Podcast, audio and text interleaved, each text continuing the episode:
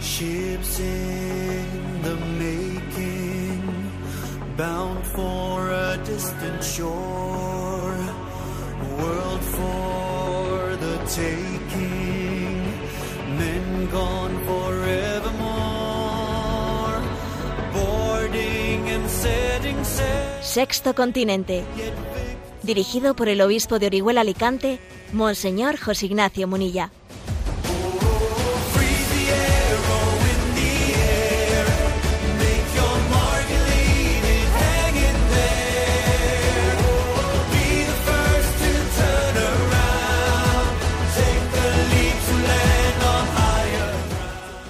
Un cordial saludo a todos los oyentes de Radio María. Un día más, con la gracia del Señor, nos disponemos a realizar este programa radiofónico llamado Sexto Continente, que lunes y viernes de 8 a 9 de la mañana, una hora menos, en las Islas Canarias, realizamos aquí en directo en Radio María España. A modo de entradilla de este programa, quiero hacer un comentario crítico sobre esa referencia que a veces se escucha, ¿no? Y que creo que sin el necesario juicio crítico, pues podemos asumir fácilmente. Vamos a predicar un evangelio sin normas ni prohibiciones. ¿eh? Prediquemos un evangelio sin normas ni prohibiciones. ¿eh? He escuchado en varios lugares esta expresión últimamente y creo que necesita un juicio crítico. A veces se dicen frases bonitas, frases que suenan bien, pero que no son capaces de resistir pues una reflexión serena, ¿no? Predicar un evangelio sin normas ni prohibiciones. Vamos a ver. ¿eh? Yo creo que quien hace esta afirmación, mm, una de dos, ¿no? O no conoce el evangelio en su integridad, porque en el evangelio en su integridad, claro, recordaros, recordad lo que dice Jesús a ese joven rico, Maestro, ¿qué tengo que hacer? Ahí tienes los mandamientos, cúmplelos. Y en los mandamientos de la ley de Dios, pues existen, eh, existen formulaciones en positivo y existen formulaciones en negativo. Ama a Dios y al prójimo y no matarás y no cometerás actos impuros y no robarás o no mentirás. Es decir, hay formulaciones en positivo y en negativo, que en el fondo no son dos cosas contradictorias. Es que las cosas, cuando existe un valor, existen contravalores, porque es imposible eh, apostar por una cosa y su contraria, ¿no? Y por lo tanto decir no, ¿eh? en el fondo es remarcar el sí. Y afirmar un sí, pues conlleva consecuencias, como por ejemplo los cristianos en las promesas bautismales, al mismo tiempo que hacían su afirmación, crees en Dios, eres seguidor de Jesucristo, luego venían las renuncias, renuncias a Satanás, renuncias a sus obras, sí renuncio. Ambas cosas son como la cara y la moneda de, una misma realidad, ¿no? Por eso hacer la afirmación de, de que prediquemos un, un evangelio sin normas ni prohibiciones no parte de la realidad de lo que es la predicación evangélica. Pero es que además creo creo que no es sincera esa afirmación, no es sincera. Porque en realidad, claro que asumimos que tiene que haber normas y prohibiciones cuando se trata de los valores políticamente correctos. ¿eh? Cuando se trata de los valores políticamente correctos, entonces, claro, por ejemplo, es claro, hay que poner normas para el reciclaje, como hoy en día, pues eh, la sensibilidad ecológica está muy desarrollada y eso es políticamente correcto, nos parece que se deben de poner normas para el cuidado de la naturaleza, para el reciclaje. Y claro, a ver, que me- no lo estoy criticando, ¿eh? Me parece bien.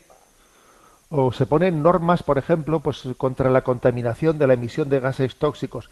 Claro, me parece bien. O se ponen determinadas eh, normas para la administración de vacunas. A ver, yo también no, lo estoy criticando, que yo, yo, el que os habla, lo sabéis que, porque en el programa lo he dicho explícitamente, yo estoy vacunado. Pero a ver, pero ¿por qué no somos más sinceros con nosotros mismos? Porque es que cuando decimos sin normas ni prohibiciones, en realidad de lo que estamos hablando es no que no creamos en las normas y prohibiciones, sino que en realidad es que nos estamos echando en brazos de los valores que son políticamente correctos y en aquellos que no son políticamente correctos, en aquellos que pues el mensaje el mensaje cristiano pues está navegando en contra de corriente cultural, entonces allí decimos, no, no, no tiene que haber normas y prohibiciones. ¿Cómo que no tiene que haber normas y prohibiciones? ¿Por qué? ¿Y por qué en un campo en lo políticamente correcto sí y en lo que no es políticamente correcto no? ¿Por qué es eso? ¿Eso, eso cómo, cómo se explica? No somos sinceros con, nosotros mismos. ¿eh? Por ejemplo, ¿no? cuando eh, lo referente que también ha sido comentado en este programa, ¿eh? cuando la congregación para la doctrina de la fe emite ¿no? su discernimiento sobre que no es compatible pues con el con el evangelio de la familia y de la vida, pues el que se pretendan hacer unas bendiciones, bendiciones sacramentales, vamos, porque toda bendición es un sacramental, bendiciones sacramentales a parejas homosexuales, a ver, que es lo afirmado por la Congregación para la Doctrina de la Fe recientemente, hace año y medio, y pues entonces dice, no, no, no puede haber normas y prohibiciones. ¿Y por qué en este terreno no y en otro sí? De la misma manera que es bastante incomprensible, bastante incomprensible el episodio de que la Pontificia Academia de la Vida entre un miembro que diga que eh, bajo, bajo, la justificación de que aunque él no sea favorable eh, al aborto, es favorable a la libre elección de cada uno sobre el aborto. A ver, si somos favorables a la libre elección del aborto, no es coherente con que seamos contrarios al aborto. Es como si uno dijese, no, yo estoy en contra de la contaminación. Ahora, que cada uno sea libre si quiere contaminar o no. ¿Eh? ¿Os imagináis eso? ¿Eh? ¿Os imagináis que se dijese, a ver, ¿usted qué opina de, eh, de las normas que se toman sobre el reciclaje o sobre el cambio climático? No, yo estoy a favor del cuidado de la ecología, pero lo que creo es que cada uno, que cada empresario, tiene que ver si, él contamina o no contamina. Eso no se puede imponer ninguna norma a nadie, que cada uno sea libre, libre en ello. Eh, resulta que en ese terreno eso crujiría. Decía, oiga usted, si usted no está a favor eh, de, de una normativa con la que todos nos comprometamos, entonces usted no juegue con las palabras. En realidad no está a favor. ¿eh? En realidad no es cierto que tenga esa sensibilidad hacia, eh, hacia el respeto de la ecología. Bueno, pues exactamente lo mismo en el campo del aborto, en, en los demás campos, ¿no? O sea, creo que no estamos siendo sinceros, nos hacemos trampas en el solitario. Nos hacemos trampas en el solitario. No juega, ¿no? Juega las cartas él solo consigo mismo y se hace las trampas a sí mismo. Es una frase vacía de contenido, eso de que queremos predicar un evangelio sin normas, sin normas ni prohibiciones. Lo cierto es que el seguimiento a Jesucristo tiene consecuencias. Y es una gracia, es una misericordia de Jesucristo, no solo que nos diga ama la vida, también es una gracia de Cristo el que nos dice no matarás, no cometerás actos impuros. Las dos cosas son una gracia. Cuando nos dice ama al prójimo como a ti mismo y cuando nos dice no tendrás pensamientos ni deseos impuros, lo dicho en, positivo y lo dicho en negativo, son dos gracias de la misericordia de Jesucristo, de las cuales no tenemos que avergonzarnos. No nos avergoncemos del Evangelio por el hecho de que tengamos que predicarlo contra corriente. Sexto Continente es un programa que tiene interacción con los que sois usuarios de redes sociales, con los que sois usuarios de Instagram y Twitter a través de la cuenta arroba obispo munilla y con los que sois usuarios de Facebook a través del muro que lleva mi nombre personal de José Ignacio Munilla. Los programas anteriores están a vuestra disposición tanto en el podcast de Radio María como en el canal de iVox. Si tecleáis iVox Sexto Continente, allí aparecen eh, todos los programas anteriores, a los cuales también es posible acceder a través de la página web en ticonfío.org. Bueno, vamos allá. Eh, ¿Qué primer tema, además de esta entradilla, he elegido para el día de hoy? Bueno, el, uno de vosotros, uno de los oyentes, que tengo que darle gracias a Dios de que tengo unos oyentes muy activos, ¿eh? muy activos que al obispo le ayudan, le ayudan. ¿eh? Pues eso, algunos porque me envían, me enviáis eh, que si imágenes para redes sociales o un vídeo, una cosa. Eh, señor obispo, con esto, con, esto igual usted hace algo y bueno, pues bendito sea Dios, la gente me envía me envía así sugerencias que obviamente me hacen mucho bien, porque la, la vida no nos da para, eh, no tenemos el tiempo que sería deseable pues para preparar las cosas mejor, ¿no? Y entonces, bueno, pues se produce una especie de, para mí esto, esto es un ejemplo de la, de la verdadera sinodalidad. ¿Acaso no es una verdadera sinodalidad, no? Ese caminar juntos, pues el que los oyentes de un programa ayuden a quien dirige un programa radiofónico, los oyentes se integren y, le envíen al obispo una imagen, una frase, un vídeo y venga, y usted con, esto, bendito sea Dios. ¿no? Bueno, pues uno de vosotros, uno de vosotros me enviaba eh, un artículo publicado en Religión en Libertad esta semana sobre el discernimiento de, el discernimiento de la agenda mmm, 2030. ¿eh? Sabéis que existe una agenda, la Agenda 2020-2030, y bueno, pues en Religión en Libertad se ha publicado un artículo pues muy valiente, crítico, crítico sobre esa agenda.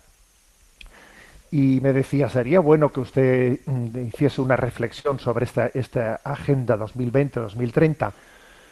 Voy a decir que es un discernimiento que tiene que ser um, matizado, tiene que ser muy, muy matizado, ¿no? Y voy a procurar hacerlo, ¿eh?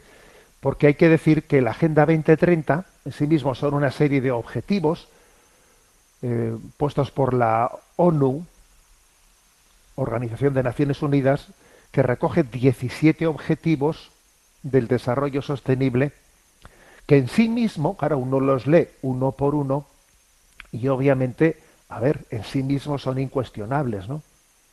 El primero es fin de la pobreza, fíjate tú, claro, ¿cómo no vamos? Eh? Segundo, hambre cero, hambre cero. Bueno, pues ese ha sido, fíjate, todas las campañas de manos unidas contra el hambre. Tercero, salud y bienestar. Tú fíjate el, el, el, gran esfuerzo que han hecho nuestros misioneros, ¿no? Por la salud y el bienestar. Educación de calidad, ¿qué decir? ¿Qué decir, no? Eh, el esfuerzo educativo de la Iglesia Católica. Quinto, igualdad de género. Bueno, al margen de al margen de las de, de los términos, el esfuerzo hecho eh, por parte de la Iglesia Católica por la promoción de la mujer, estoy también pensando en manos unidas, etcétera, pues ha sido impresionante, ¿no? Sexto punto, agua limpia y saneamiento. Séptimo, energía asequible y no contaminante. Octavo, trabajo decente y crecimiento económico. Fíjate esto. ¿eh? Yo recientemente también grabé ahí una pequeña imagen en pro del trabajo decente. Me habéis escuchado aquí muchas veces decir que es que es un desastre el que tengamos un trabajo, puestos de trabajo tan cutres, cutres, ¿no? En los que uno puede estar trabajando y puede estar en la pobreza. Noveno, industria, innovación e infraestructura décimo, reducción de las desigualdades, un décimo, ciudades y comunidades sostenibles, doce, producción y consumo responsables. Fijaros todo lo que es para nosotros el criterio de la austeridad, ser austeros, no, no estar eh, consumiendo por consumir. Eh, producción y consumo responsables. Trece, acción por el clima. Fijaros lo que es laudato sí. 14. Vida submarina. 15. Vida de ecosistemas terrestres. 16. Paz, justicia e instituciones solidarias. Fijaros lo que es, por ejemplo, en la Iglesia Católica, lo que es la institución de justicia y paz. ¿Eh? Y el discernimiento sobre la paz en el mundo, el esfuerzo que hace la Iglesia ahora mismo, ¿no? Pues por, por ser mediadora de la paz. 17. Alianzas para lograr los objetivos, ¿no? Por la, la, capacidad de, de, juntarse y de, entre todos, eh, entre todos, pues cada uno poner lo que tenga que poner para que estos objetivos sean plausibles. A ver, cuando uno ve eh, estos 17 objetivos de la Agenda 2020-2030, obviamente uno dice, hombre, a ver, aquí tenemos un, un suelo, o sea, un, un criterio, tenemos un criterio, mm, un- unos objetivos comunes muy importantes. Es verdad que uno echa en falta muchas cosas, ¿eh? Una de las, una de las primeras críticas que haría yo ¿eh? a, a la Agenda 2030 es la ausencia de objetivos. ¿eh? Que, claro, que la ausencia es muy grave.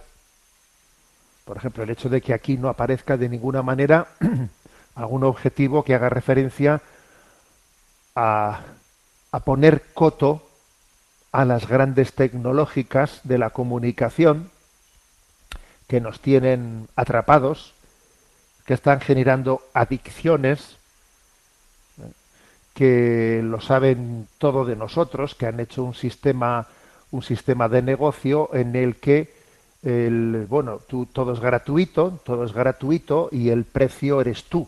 Eres tú que tu intimidad que está quedando absolutamente al descubierto de tus datos y de tu todo y en el fondo el precio eres tú. O sea, las grandes tecnológicas que han hecho han generado un negocio en el que nos tienen atrapados con la generación de a ver, que es que estamos todos atrapados. Ayer mismo hice un viaje, un viaje relámpago a Madrid y ves y ves ves a la gente viajando, ves por las calles de Madrid y todo el mundo va mirando a la pantalla, nadie se mira a la cara, o sea, a ver, por ejemplo, que en las que en, los objetivos, ¿no? Que en estos 17 objetivos no se haya no se haya incluido eso, me parece tremendo. O que no se haya que no se haya incluido lo que es todo lo que hace referencia a la vivencia en, digna de la sexualidad frente eh, a la pandemia de la pornografía, que la pandemia de la pornografía está haciendo un daño inmenso, inmenso.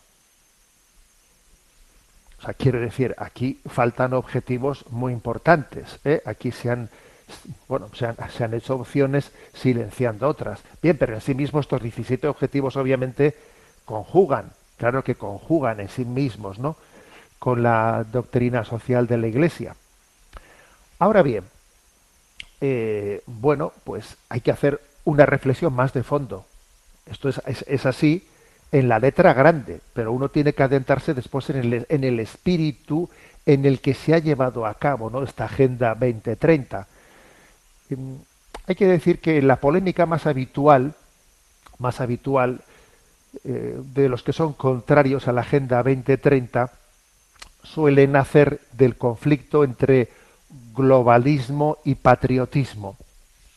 O sea, el hecho de que, bueno, pues eh, la ONU va, va, va camino, va camino de que este tipo de, de objetivos u otro tipo de objetivos, ¿eh? o sea, la ONU va camino de que, de que los gobiernos nacionales, los estados nacionales, eh, no tengan la autonomía para poder decidir eh, sobre lo que la ONU ya ha decidido. O sea, se va camino de una especie de globalismo en detrimento de la identidad nacional de los estados. Se va camino de eso. ¿eh? Entonces, bueno, eh, hay que decir que el equilibrio entre esa, esas dos cosas, que la Iglesia Católica, bueno, pues entiende como un valor el respeto de la identidad de las naciones, eh, de, un, de un sano patriotismo, no de unos nacionalismos excluyentes, ¿eh? porque claro, bien es verdad que claro, establecer la, la frontera entre sano patriotismo y, y nacionalismos excluyentes, eh, bueno, pues claro, esa frontera a veces puede ser difícil descubrirla, pero la doctrina social de la Iglesia sí eh, afirma el valor del- de, de- de la identidad nacional y del patriotismo, pero también al mismo tiempo la doctrina social de la Iglesia subraya la importancia ¿no? de, de los compromisos internacionales, porque estamos en un mundo ¿eh? en el que si no hay compromisos internacionales, pues es muy difícil buscar el bien- alcanzar el bienestar y especialmente la falta de compromisos internacionales la va a pagar el, el pagano va a ser pues el más débil y el más pobre. Bueno, entonces hay un difícil equilibrio entre globalismo y patriotismo, ¿no? Pero, pero quizás lo, lo- más propio ¿no? de, este, de este artículo publicado en Religión en Libertad es que hay otra cuestión, otra cuestión que es que detrás de esta agenda existe un riesgo, existe el riesgo de, de que, tal y como es presentada, de- partiendo de, digamos, de las inspiraciones filosóficas y, antropológicas de las que ha nacido, existe el riesgo de que la agenda sea presentada, o sea, en el fondo, como de la manera en la que es implementada en la escuela, en las universidades, etcétera, como si fuese una nueva religión, una nueva religión, como si en el fondo fuese algo espiritual, los grandes, los grandes valores del hombre, ¿no? Como una sustitución de los diez mandamientos. ¿Mm? Una sustitución de los diez mandamientos. Entonces, bueno, pues eh, partiendo de una conferencia pronunciada eh, por Tomás López Pizcueta, que es un historiador, una una conferencia crítica ¿no? frente a, a ese a esa agenda 2030 eh, y, asumiendo todas estas matizaciones que yo acabo de hacer, que obviamente son matizaciones en las que hay que ponerle la letra pequeña, pues entonces, claro, la, la Iglesia también tiene que decir una palabra de discernimiento y hay que decir, bueno, sí que debemos de comprometernos con estos objetivos uno considerados uno por uno, pero Claro, no únicamente con estos objetivos, sino con otros también muy importantes que aquí no están incluidos y es bastante significativo que otros valores hayan sido olvidados, muy significativo. ¿eh? Pero al mismo tiempo, aunque nos comprometamos con esto, nos comprometamos con, nuestra colaboración con los objetivos, otra cosa distinta es que lo hagamos eh, asumiendo acríticamente toda una agenda, asumiéndola de forma crítica como si no fuésemos conscientes de que aquí hay mar de fondo, mar de fondo, ¿no? Por ejemplo, eh, pues aquí hay 12 razones, formula eh, el doctor Tomás López Pizcueta, 12 razones para ser críticos. La primera, bueno, eh, un fundamento, esta agenda tiene un fundamento ético de dudosa ética, se, refiere a la Carta de la Tierra. A ver, el primer. Mmm, hay un documento, o sea, digamos que la Agenda 2030 afirma, lo afirma explícitamente, que parte de un fundamento ético que se llama la Carta de la Tierra. Esa Carta de la Tierra fue fundada, perdón, fue firmada en 1997 y prologada por Mikhail Gorbachev, ¿eh? que el cual Mikhail Gorbachev en el prólogo expresa la intención de ayudar a la humanidad a cambiar la visión antropológica del hombre. Hombre, un poquito fuerte, ¿no? Un poquito fuerte eso de que vayamos a cambiar la visión antropológica del hombre. ¿Y eso cómo va a ser? ¿Acaso lo que estamos viendo actualmente de todo el lío de la, de la ideología de género va por ahí? ¿O cómo es eso? ¿eh? Dice, ¿no? Esa carta, que, como repito, es como el fundamento ético de, de, esta agenda en la que se basa la Carta de la Tierra del año 1997 dice se necesita hacer la transición del hombre como rey de la naturaleza a la convicción de que forma parte de ella. Necesitamos un nuevo paradigma que reemplace los vagos conceptos antropológicos y el mecanismo que usaremos será el reemplazo de los diez mandamientos por los principios contenidos en esta carta. Ojito con esto, ¿no? Ojo con esto, que como veis, esto es un párrafo, lo voy a repetir, ¿eh? Se necesita hacer la transición del hombre como rey de la naturaleza a la convicción de que forma parte de la naturaleza. Necesitamos un nuevo paradigma que reemplace los vagos conceptos antropológicos y el mecanismo que usaremos será el reemplazo de los diez mandamientos por los principios contenidos en esta carta. A ver, es un poco como la base, el, documento, ¿no? Pues inspirador, el filosófico fundante de la Agenda 2030, esta Carta de la Tierra firmada en el año 1997, que obviamente, como os podéis imaginar, esto, este párrafo no es, no es asumible. O sea, en la inspiración, la inspiración filosófica de la, cosmovisión de la que se parte no es asumible por nosotros, no es, no es asumible. para empezar, decir que tiene que haber una transición del hombre como rey, eh, rey de la naturaleza, a ser, mm, a a forma parte de ella. A ver, ¿por qué nos aver- tenemos que avergonzar de que el hombre, en medio de toda la creación, tenga el culmen de la, de la dignidad? A ver, claro que el hombre es el rey de la creación. Solamente el hombre es imagen y semejanza de Dios. Otra cosa distinta es que utilice bien o utilice mal de esa dignidad especial que tiene. Pero claro que el hombre es el rey de la creación, no nos avergoncemos de eso, no nos avergoncemos de nuestra dignidad. Es que cuando, eh, cuando nos olvidamos de algo tan básico como eso, de algo tan básico, resulta que ahora tenemos una crisis antropológica en la que humanizamos a los animales y animalizamos a los hombres. Porque hemos dejado de darnos cosas, hemos, hemos dejado de partir de que el hombre es el rey de la creación. ¿Cómo no va a serlo? Y sustituimos la relación, la relación humana por, por, por el, por el afecto a las mascotas. A ver. Entonces, eh, no, no, no es aceptable. Y claro, ¿qué decir de eso del reemplazo de los diez mandamientos por los principios contenidos en esta ética, eh, perdón, en esta carta? Claro, eso del reemplazo de los diez mandamientos, aún le dirán, no, no, pero eso lo hemos dicho en el sentido metafórico, no de la palabra. Ya, ya, pero apuntando maneras, ¿sabes? Apuntando maneras, siempre por el mismo lado. ¿eh? Siempre por el mismo lado. ¿No habéis oído aquel que dice, borracho, borracho, pero siempre se cae del lado de la guapa? Aquí, claro, no, es que eso es metafórico. Sí, sí, metafórico, pero siempre apuntando hacia el mismo lado. ¿eh? El caso es que esa carta fundacional, esa carta de la tierra, pues dice esa expresión. El mecanismo que usaremos será el reemplazo de los diez mandamientos por los principios contenidos en esta carta. A ver, mm, se está usando la Agenda 2030 como una nueva religión. Como una nueva religión. A, muchos, eh, a muchas nuevas generaciones, niños, adolescentes, bueno, pues se les, se les presenta de una, de una forma en la que, bueno, pues es... Te voy a hablar aquí de los principios innegociables. ¿Os acordáis de aquellos principios innegociables que Benedicto XVI nos habló? Ahora, entonces se le criticó a Benedicto XVI por hablar de unos principios innegociables.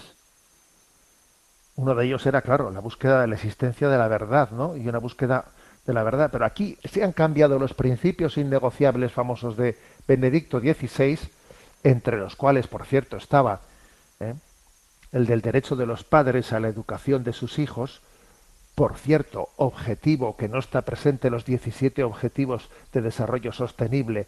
Y yo creo que, claro, si queremos tener un- unos objetivos que verdaderamente sean capaces de responder al bien integral del hombre, la ausencia de la familia en ellos también apunta maneras, ¿no?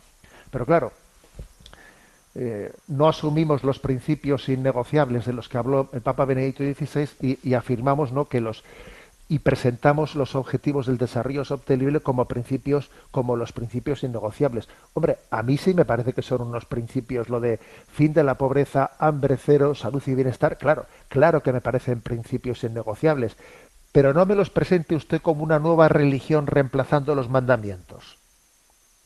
No me los presente así porque entonces estamos estamos de alguna manera eh, eh, bajo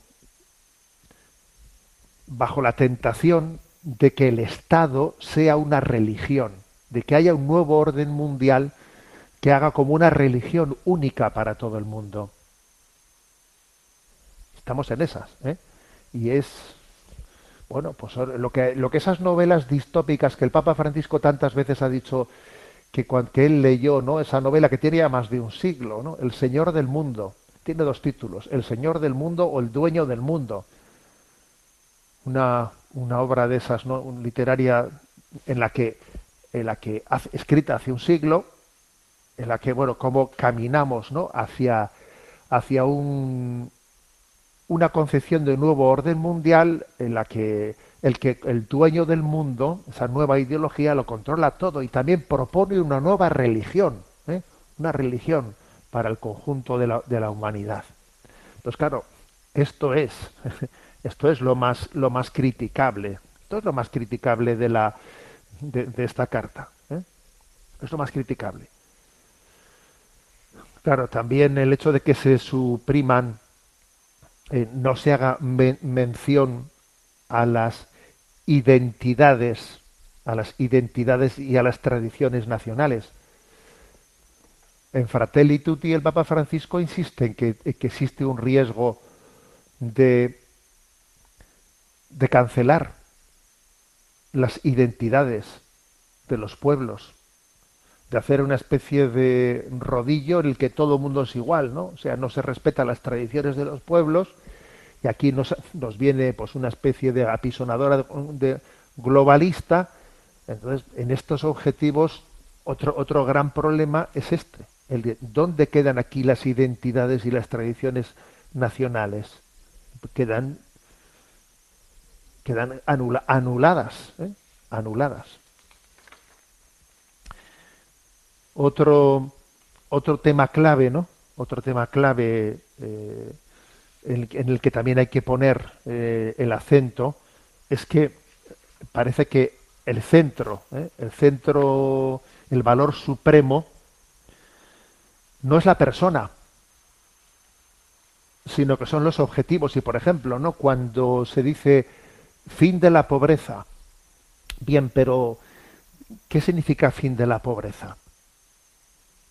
Porque si por fin de la pobreza entendemos el que tenemos que conseguir que nazcan menos pobres y tenemos que hacer pues un- uno- unos planes de control de la natalidad para que los eh, los lugares donde existe pobreza no pues disminuya la natalidad como sea entonces lo que usted entiende por fin de por fin de la pobreza y lo que yo- entendemos nosotros es muy es muy distinto porque el fin tiene que ser la persona el fin no puede ser la tierra el fin no puede ser el planeta Claro que el cuidado del planeta y de la Tierra está eh, es un bien, porque en el fondo está al servicio del hombre, pero es que el fin tiene que ser el hombre, no, no la Tierra, no el planeta. De lo contrario, de lo contrario, paradójicamente se dice, bueno, tenemos que luchar contra la pobreza y contra el hambre. A ver si conseguimos que nazcan menos personas. Que así es muchas veces como muchas ONGs entienden eh, en buena medida su su o sea, su- sus objetivos éticos, ¿no? que al mismo tiempo que reparten sacos de trigo, van esterilizando a la gente. Te reparto un saco de trigo y te voy esterilizando. Entonces, eso, claro, para que tal cosa, tales aberraciones no ocurran, que los objetivos que perseguimos estén bien, bien matizados, a ver, es clave, ¿eh? es clave. Sobre todo, también vamos a decir que esta, que esta formulación elimina a Dios. ¿eh? Elimina a Dios, quita. ¿Dónde está dentro de estos objetivos el respeto de la conciencia religiosa de los pueblos? Hombre, yo creo que el derecho a la libertad de conciencia y el derecho a la libertad religiosa deberían de estar entre los objetivos del desarrollo sostenible, ¿no? ¿Cómo es posible que la libertad religiosa y la libertad de conciencia no estén presentes? Hay que contar con, con el hombre y con su fe para poder salvar al mundo. ¿eh? El mayor activo que tenemos para salvar al, al mundo es el hombre. Luego hay que creer en el hombre, en la libertad de conciencia, en la libertad religiosa, que será el sujeto activo para, para luchar por un mundo mejor. Si lo que hacemos es poner unos objetivos en los que precisamente al hombre no se le ningunea, se le ningunea, pues, pues por lo tanto, no, yo creo que el hecho de que los objetivos no se hable de la familia, no se hable de la patria potestad de los de los de los padres, no se hable de la libertad de conciencia, del, derecho a la libertad religiosa, no se hable, no se hable de Dios. Es más, se diga que eh, en su carta fundante, que en el fondo nuestro paradigma es estos son nuestros nuevos, ¿no? Nuestros nuevos diez mandamientos. Veremos pasado de los diez mandamientos a los 17 objetivos del desarrollo sostenible. Entonces, entendedme que, que al final, a la hora de hacer un juicio, un juicio global, pues uno dice, vamos a tener O sea, necesitamos tener un discernimiento serio, en el que sí, nosotros podremos colaborar puntualmente en un objetivo, etcétera, pero sabiendo que aquí las cartas están marcadas y que aquí existe una filosofía de fondo. Igual que cuando hablé del yoga, ¿os acordáis que recientemente en este programa hablé del yoga y dije, a ver, es que cuando uno eh, pues se apunta a un curso de yoga, tiene que saber que el yoga tiene detrás una filosofía hinduista, que en el fondo es, eh, que el fondo es panteísta, es panteísta. Entonces, este, tiene que ser consciente de ello. Bueno, pues aquí pasa lo mismo, ¿eh? pasa lo mismo en lo que se refiere a estos objetivos que en sí mismos, uno por uno, claro que son, ¿no? Claro que son eh, vamos, congruentes ¿no? y conjugables eh, con la doctrina social de la, de la Iglesia, como no, ¿eh? como no, fin de la pobreza, pues tú verás, ¿no? Pero que claro, después hay que ver también qué crisis, desde qué parámetros filosófico espirituales, pues se ha nacido, ha nacido este, esta agenda global. Sirva esta reflexión a modo de discernimiento discernimiento sobre la agenda Agenda 2030. Bueno, pues para espabilarnos, por si alguno estaba un poco dormidito, vamos a poner una canción cañera de Juan Luis Guerra, Soldado de Cristo, que hace un tiempo ya que no la ponemos.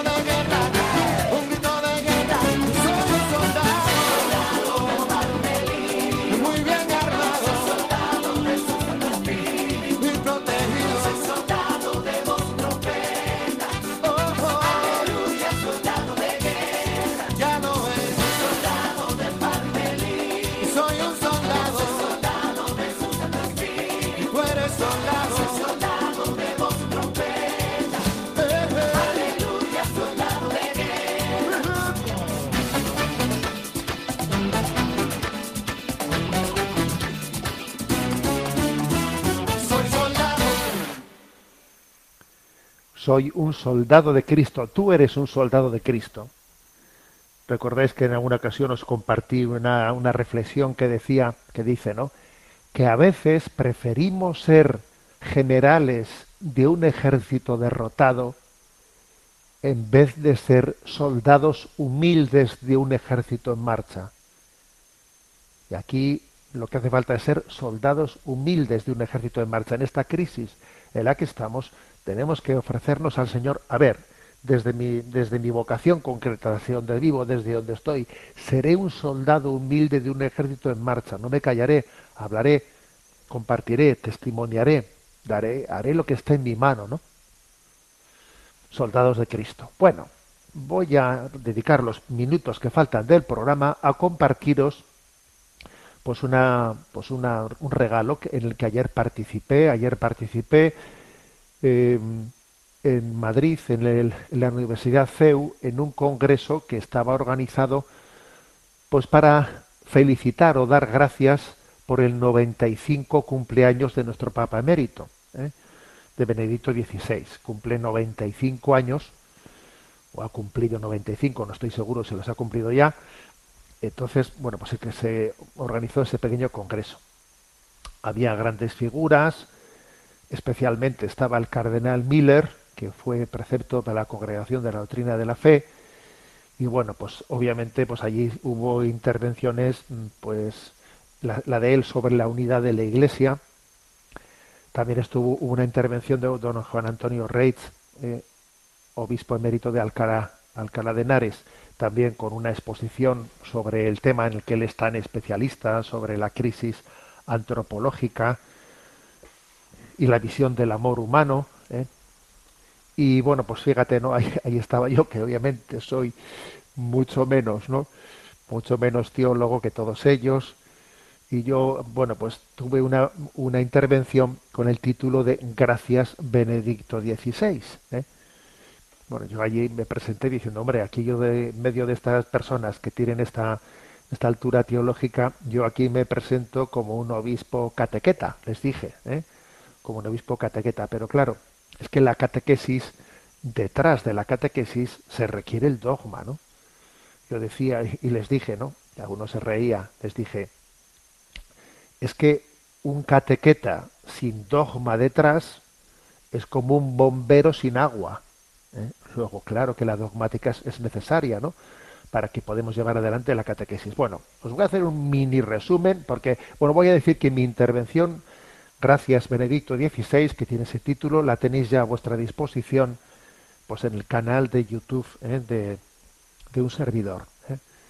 el canal de YouTube de, la página web de enticonfío.org. Y a lo, a lo largo del día de hoy la enlazaremos a la página web enticonfío.org, pero ya está en el canal de YouTube. Y bueno, voy a hacer aquí un mini resumen eh, de lo que compartí. Yo, yo, quise expresar que sentía un deber moral, que cuando me invitaron a ese congreso para hacer ese especie de homenaje con motivo de los 95 años, dije, yo tengo un deber moral, tengo un deber de gratitud, porque creo que pertenezco a esa generación de obispos que fueron eh, pues nombrados eh, obispos, fuimos nombrados obispos ya eh, iniciado justamente ¿no? en el primer año del pontificado de Benedicto XVI, pero es que ya el Benedicto XVI nos había acompañado anteriormente, nos había acompañado como cardenal precepto de la doctrina de la fe. O sea que es que le debemos muchísimo, ¿no? Le debemos muchísimo. Yo soy hijo de esa generación, que, pero es que antes de haber sido nombrado obispo por Benedicto XVI, es que él había hecho un tándem indisoluble, me atreví a decir ayer, ¿no? Un tándem luminoso que conformaron entre Juan Pablo II y Joseph Ratzinger, que fue un tándem maravilloso. Eh, Benedicto XVI, Joseph Ratzinger, fue durante 24 años, fijaros bien, durante 24 años, fue el, cardenal precepto de la doctrina de la fe, que en aquel momento histórico, sin duda alguna, era la mano derecha de, del Papa, de Juan Pablo II. O sea, desde el año 81 hasta el año 2005, durante 24 años, él fue el cardenal precepto de la Congregación para la Doctrina de la Fe. Y, y después ocho años papa, del 2005 al 2013. Entonces, claro, yo, yo ayer dije, ¿no? En mi intervención, es difícil saber cuándo prestó un mayor servicio a la Iglesia. Si en aquellos 24 años que fue mano derecha de San Juan Pablo II, o en los ocho años que fue su sucesor como papa. Entonces, eh, la afirmación principal que hice en mi intervención, pues aquí os la digo, ¿eh? que no, no, suena nada novedosa dicha en esta radio, ¿eh? pero claro, yo a mí me tocaba decir esto, ¿eh? como os podéis imaginar, y además creo que no únicamente porque es porque vengo a hablar de mi libro, ¿eh? creo que no solamente es porque vengo a hablar de mi libro, que también, sino porque es que es, que es verdad. Yo mi tesis fue que el mayor legado que Joseph Ratzinger, Benedicto XVI, ha hecho a la Iglesia Católica ha sido pues su participación en la elaboración del catecismo de la Iglesia Católica. Claro, que es que eso es un... Sabéis que recientemente hicimos aquí un programa con motivo del 30 aniversario de la promulgación del catecismo, que fue el 11 de octubre. Eh, fue el 11 de octubre, estamos todavía en el mes del 30 aniversario. Entonces, es que creo que esa fue su mayor contribución. Es que eso es lo que es lo que va a quedar más huella. Es que el antiguo, el anterior catecismo que teníamos, el catecismo romano, era el catecismo del Concilio de Trento. Y fíjate, ese catecismo había durado desde el Concilio de Trento hasta ahora, que había durado 450 años. Entonces, fijaros lo que es el que él haya podido, ¿no? ser un instrumento de Dios providencial para que ahora tengamos un catecismo del Concilio Vaticano II. Y el catecismo del Concilio Vaticano II, pues es que en su inicio y en su elaboración y en su pues ha sido él, ¿eh? ha sido el, alma mater, ¿no? Entonces por eso me parece que, claro, se están editando ahora sus obras completas, que son una maravilla, por cierto, ¿no? Son una maravilla. Pero es que creo que el legado, el, la huella que él ha dejado la Iglesia, la del, la del catecismo de la Iglesia Católica es, la más la más potente, ¿no? El hecho de que tuviese lugar su promulgación siendo él no papa, sino cardenal precepto de la doctrina de la fe, pues eso no, no le resta, sino que yo creo que le añade todavía más mérito, por estar siempre a la sombra. Pero es obvio que San Juan Pablo II eligió a la persona adecuada y le dijo, mira, tú encárgate de esto. Entonces, claro, San Juan Pablo II se pudo dedicar a evangelizar ahí por todo el mundo en viajes apostólicos por tierra, mar y aire, al mismo tiempo que tenía una persona de absoluta confianza que se encargaba de eso. Se encargaba de, de garantizar que hubiese una formulación del contenido de la, de la, fe católica así de, así de desarrollada, de exacta, de, de, profunda. Nunca había tenido la Iglesia Católica pues una, pues una expresión de su fe normativa así de desarrollada ¿no? y, y, tan, y tan actualizada. Entonces creo que es su, su gran aportación. También es verdad que ya siendo papa, a los dos o tres meses, en el año 2005, de comenzar su pontificado, él pudo eh, presentar ya como papa se, la aprobación del compendio del catecismo de la Iglesia Católica. Eso, fue, eso sí que fue que lo presentó como papa, pero vamos a ser claros, ¿no? La elaboración tanto de este compendio como del catecismo mayor de la Iglesia Católica, pues es él el que la hizo como cardenal precepto de la Congregación de la Doctrina de la Fe. ¿eh? Entonces, lo que yo ayer afirmé es que cuando uno mira el devenir de la historia, se convence de que es un milagro que el catecismo haya podido ser promulgado en este tiempo de relativismo, de del final del siglo XX, como fue un milagro que en pleno verano de, eh, del 68, cuando había justamente estallado el mayo del 68 allí en París, en ese momento en el que entraba en crisis, ¿no? Pues la, la tradición europea cristiana, pues que San Pablo VI, eh, en ese verano, en julio del 68, promulgase la Humanevite, a ver, eso solamente se explica la, publicación de este catecismo en tiempos de relativismo, la, eh, publicación de la Humane Vitae en aquel mo momento del mayo 68, solo tiene una explicación, que es que es que el Espíritu Santo sostiene su iglesia, que es que es así. ¿eh? Entonces, es que la iglesia es divina, que no solamente es humana, que si fuese humana hace tiempo que nos hubiésemos hundido. Es un signo de la providencia de Dios, ¿no? Entonces yo ayer en ese escenario de ese congreso, pues mm, afirmé que, que qué sería de nosotros en este momento de crisis y de confusionismo en el que estamos si no tuviésemos el catecismo ya promulgado. Pero qué crisis sería esta, ¿te imaginas qué sería de nosotros si esta crisis del sínodo alemán nos hubiese encontrado sin un catecismo ya promulgado? Pero qué lío es este. ¿Eh? o si esta crisis generada, ¿no? que si ahora sale el episcopado belga diciendo que, contradiciendo a la congregación de la doctrina de la fe, y diciendo que hay que hacer un bendicional para parejas homosexuales y no sé qué, a ver, pero, pero ¿qué, ¿qué, sería de nosotros si no tuviésemos ese catecismo? Por eso el, el deber de gratitud que tenemos a Benedicto XVI es tremendo, o sea, es que es, que es impresionante, ¿no? Yo lo comparo a la heroicidad que tuvo, ¿no? Pues el Papa Pablo VI, cuando ya en el año 68, aparte de aprobar la Humane resulta que entonces el episcopado holandés también le entró, le entró el virus, ¿no? Le entró el virus del modernismo, como pasa ahora en Alemania, y entonces, pues, también dieron a luz un catecismo holandés asumiendo toda la retaíla modernista que si la Virgen María no hay que entender en el sentido físico de la palabra, que si los milagros de Cristo no tienen que ser eh, históricos, que si lo de la Eucaristía no hay que entender en una transustanciación de que Cristo está ahí presente, que es simbólico, que si que, si bla bla bla bla, ya sabemos todo lo que es la retaila de una reinterpretación de, de la fe católica vaciándola de contenido.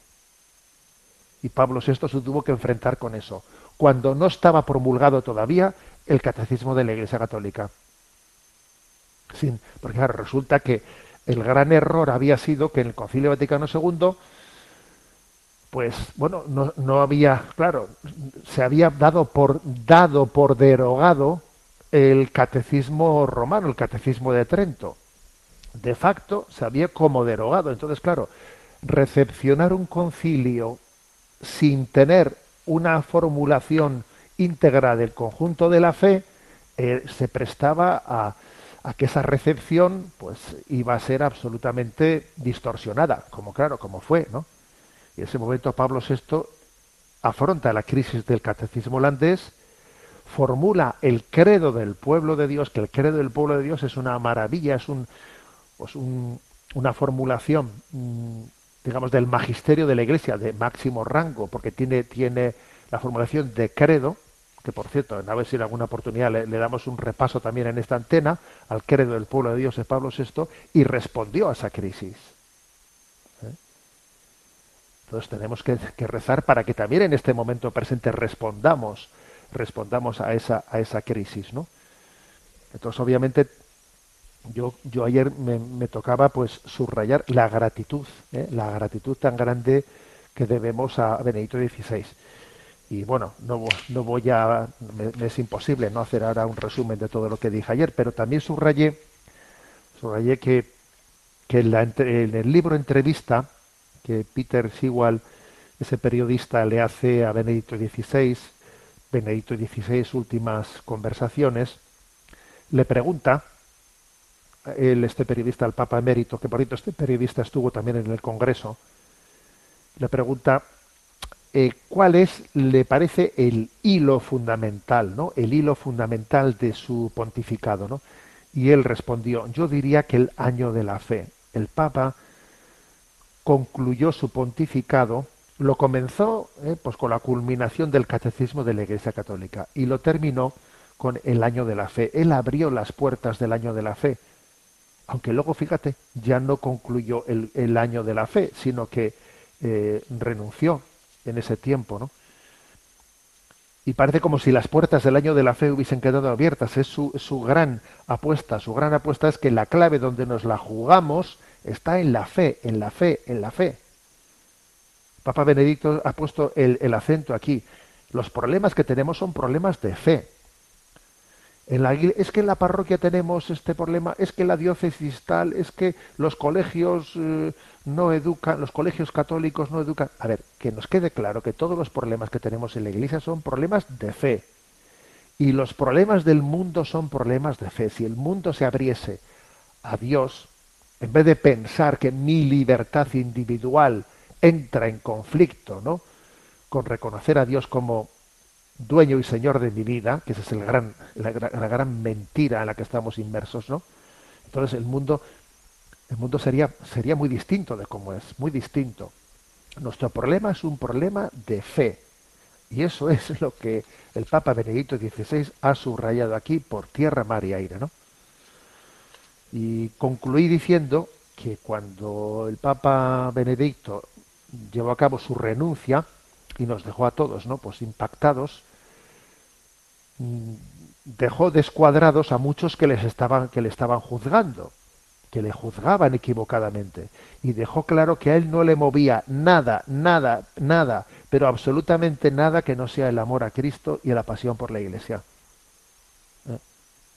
Entonces, me atreví a decir en mi reflexión, a ver si podríamos decir todos esto mismo, ¿eh? que no nos mueve nada sino el amor a Cristo y la pasión por la Iglesia. Y la imagen del Papa emérito ante el Papa Francisco, quitándose el solideo, inclinándose ante él, que hemos visto en algunas fotografías, ¿no? Pues lo, dice todo, lo dice pues la gran lección de eclesialidad, ¿no? Y que, bueno, pues yo concluí mi intervención diciendo que creo que el Papa es como si nos estuviese diciendo, al final muero hijo de la iglesia, lo que dijo Santa Teresa de Jesús como últimas palabras de su, de su vida, ¿no? Al final muero como hija de la iglesia. Es, bueno, ahí tenéis a vuestra disposición en el canal de YouTube y a lo largo del día en la página web en ti confío esta reflexión.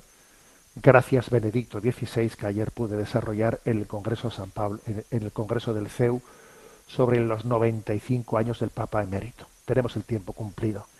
Me despido con la bendición de Dios Todopoderoso, Padre, Hijo y Espíritu Santo. Alabado sea Jesucristo.